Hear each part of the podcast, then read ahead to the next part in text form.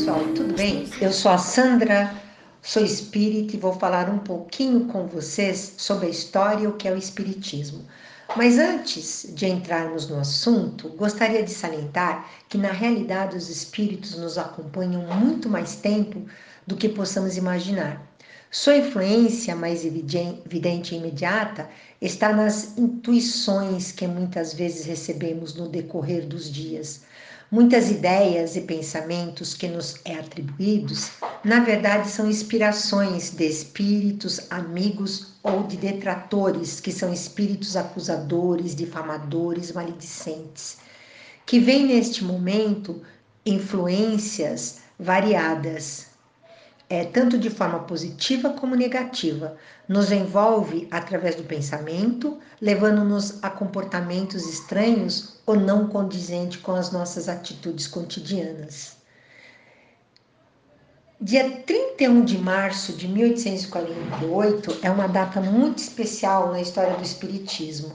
Foi nesse dia que ocorreu o primeiro diálogo entre as irmãs Fox, sendo espírito de uma pessoa que tinha sido assassinado cinco anos antes na casa em que eles moravam, numa pequena cidade no estado de Nova York.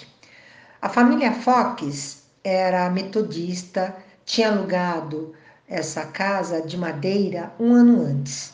Ali moravam o Sr. John David, sua esposa Margarete e suas duas filhas, Kate, de 9 anos, e Margarete, de 12 anos elas tinham, eles tinham outros filhos, mas não morava com eles.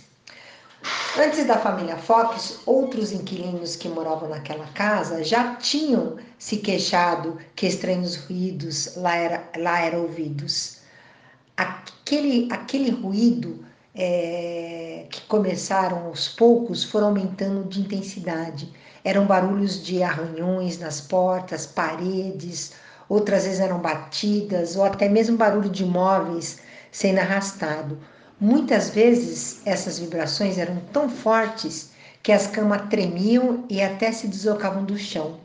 Kate e Margarete, assustadas, não conseguiam dormir e iam para o quarto dos pais.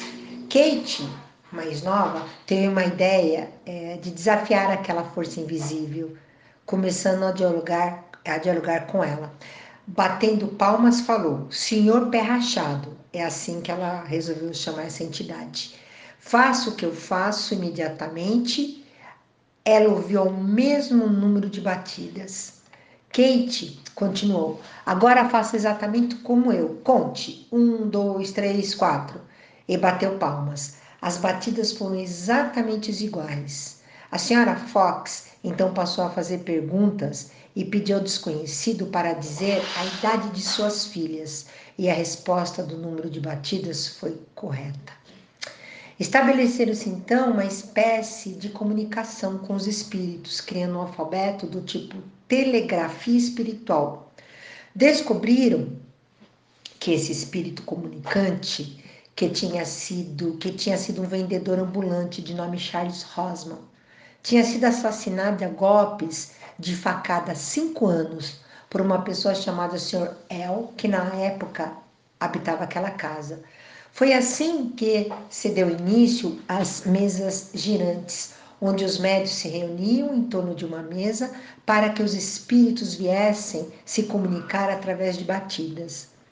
Em 1854, o Sr. Fortier falou a primeira vez com Hipólito Leon Desinard de Rivail que era um professor, pesquisador da astronomia e magnetismo, nascido em 3 de outubro de 1804 na França, de família católica, que estava é, acontecendo fenômenos extraordinários.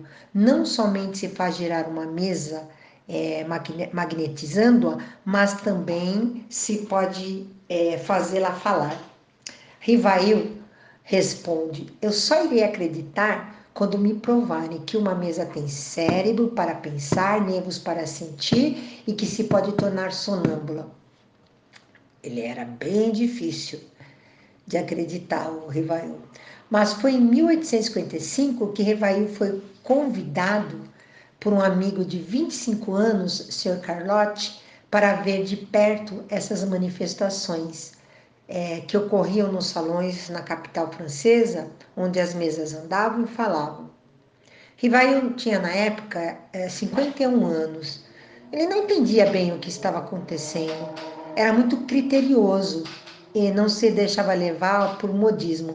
E como estudioso do magnetismo humano, acreditava que todos os acontecimentos poderiam estar ligados às ações das próprias pessoas envolvidas e não é, de uma possível intervenção espiritual.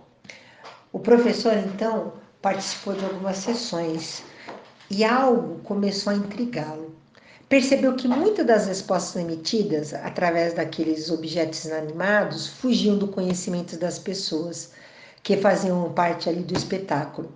Como os móveis por si só não poderiam mover-se, havia algum tipo de inteligência invisível atuando sobre ele e respondendo às perguntas dos presentes.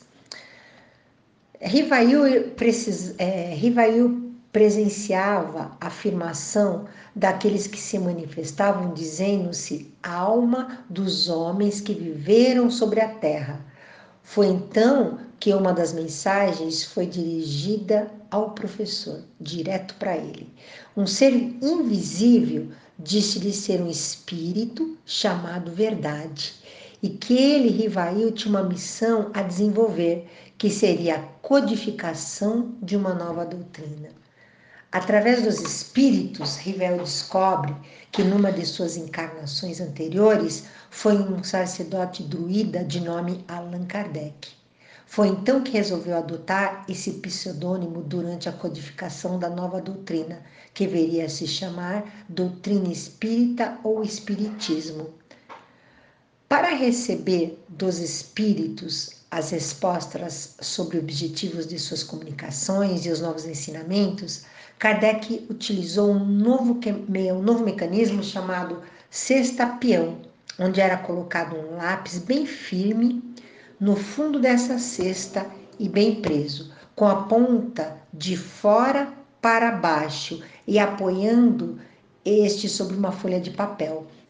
Nas bordas da cesta, os médios, pessoas com capacidade de receber a mais é, ostensivamente a influência dos espíritos, colocam suas mãos e, através de movimentos involuntários, as frases e respostas iam se formando.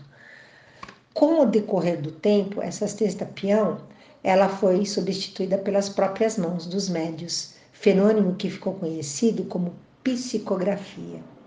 E assim, no início de 1857, é lançado o Livro dos Espíritos, depois o livro dos médios, o Evangelho segundo o Espiritismo, a Gênesis, o Céu e o Inferno, formando sim os livros da codificação espírita. Mas, assim sendo, a doutrina espírita também sofreu preconceito, perseguições, como sofre até hoje, pois embora se tem vários canais, meios de divulgação da doutrina, ainda assim existem aqueles por preconceitos de que o espiritismo é coisa do demônio, não querem é, nem se informar ou tentar compreender para pelo menos sair da ignorância.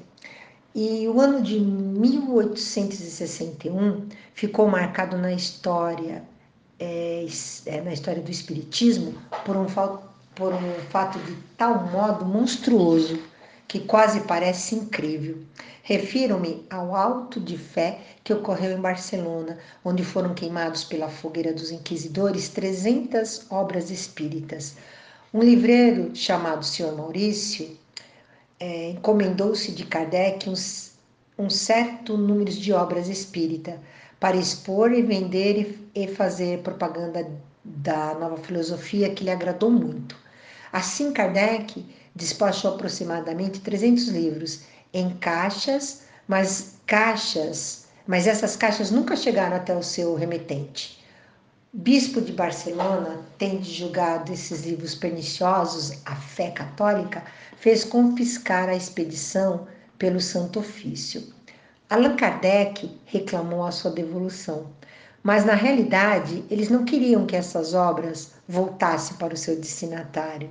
Então, anularam o seu pedido, onde o bispo de Barcelona, considerando-se lei da França, fundamentou-se na recusa com a seguinte resposta: Sendo esses livros contrários à fé católica, o governo não pode consentir que eles passem a perverter a moral e a religião de outros países. Vejam só o absurdo na época.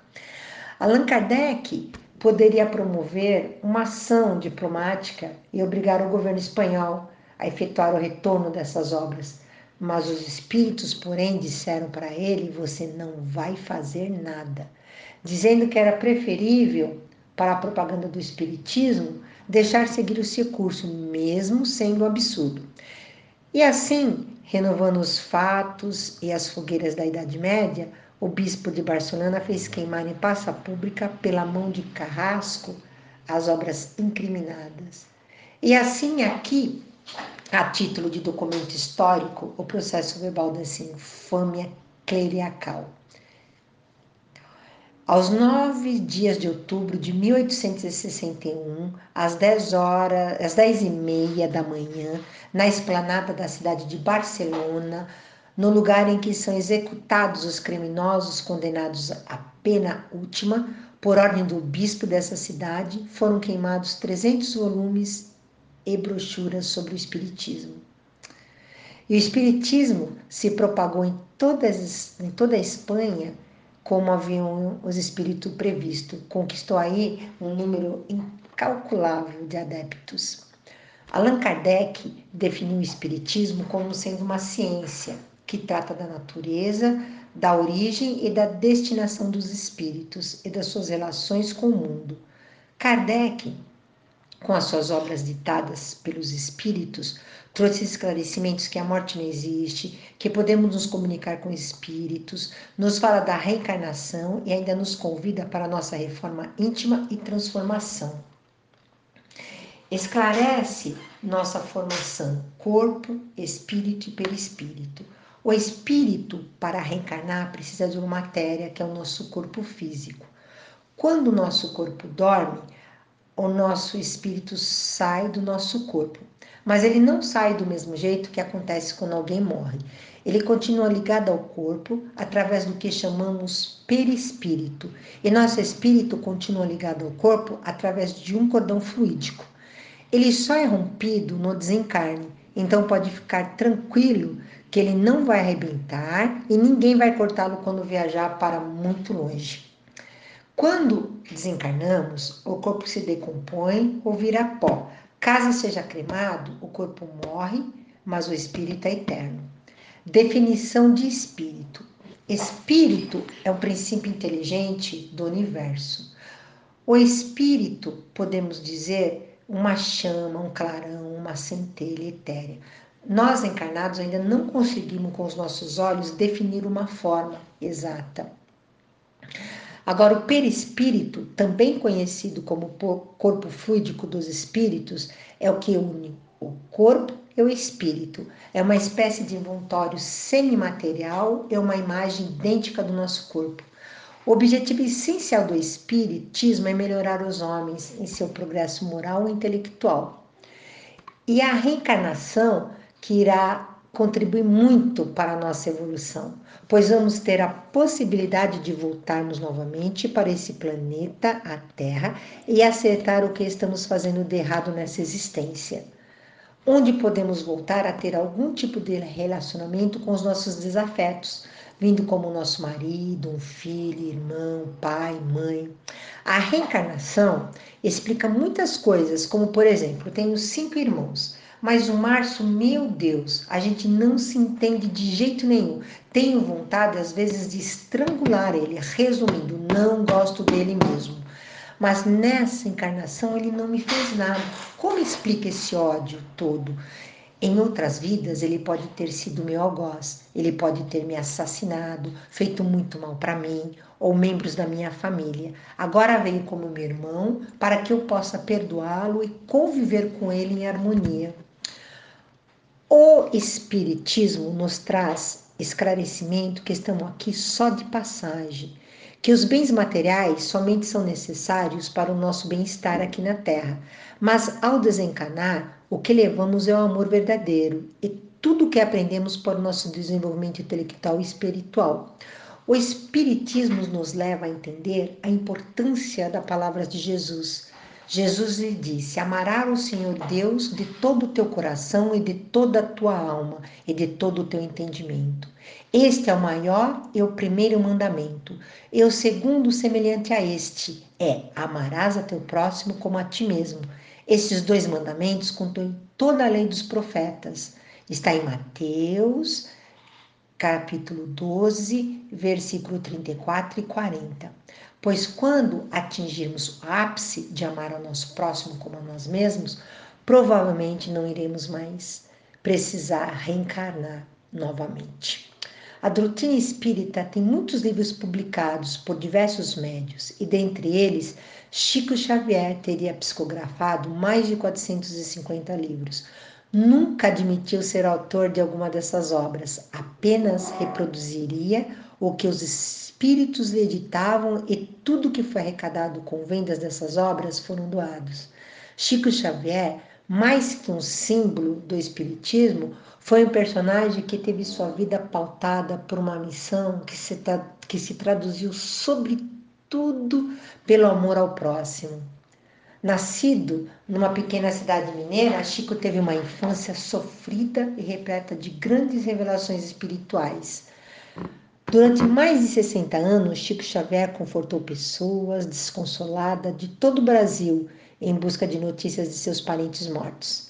Teria mantido comunicação com milhares de espíritos e psicografado suas mensagens recheadas de informações íntimas, nome de parentes, condições da morte, que só as famílias reconheciam.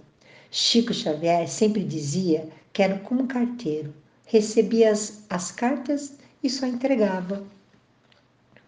Também é importante ressaltar que o Espiritismo respeita todas as religiões e entendemos que todas se fazem necessárias, pois cada espírito encarnado encontra-se em uma evolução e entendimento. O Espiritismo é considerado uma filosofia. Assim sendo, tem pessoas de outras religiões que procuram as casas espíritas, a Federação Espírita, para entender a doutrina reencarnacionista, que vivemos em mundo de expiações e provas e na pluralidade das existências e demais assuntos, pois a literatura é muito vasta. Agradeço a oportunidade, espero, espero ter contribuído, esclarecido pelo menos um pouquinho sobre o Espiritismo. Reflete na oficina aquilo cosmo nossa luz interna espalhar a beleza